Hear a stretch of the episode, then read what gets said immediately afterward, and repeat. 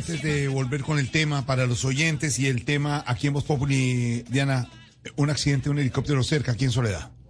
Sí, la tarde de este viernes un helicóptero se precipitó a tierra cuando sobrevolaba a baja altura en inmediaciones del barrio Porvenir, cerca de la empresa Corelca, a pocos metros del río Magdalena, en el municipio de Soledad. De acuerdo con información confirmada por la Fuerza Aérea, se trata de un helicóptero tipo Bell 206, 206 de matrícula HK 4750, afiliado a la empresa Aviocesar, en, eh, una empresa de enseñanza. El accidente dejó tres personas lesionadas quienes alcanzaron a lanzarse de la aeronave antes de que ésta se precipitara a tierra. Varias ambulancias y personal del Cuerpo de Bomberos de Soledad se trasladaron hasta el punto de la emergencia. Hay que decir que la Dirección Técnica de Investigación de Accidentes del Aerocivil designó a un equipo de expertos para la recolección de evidencia que permita establecer las causas de este accidente.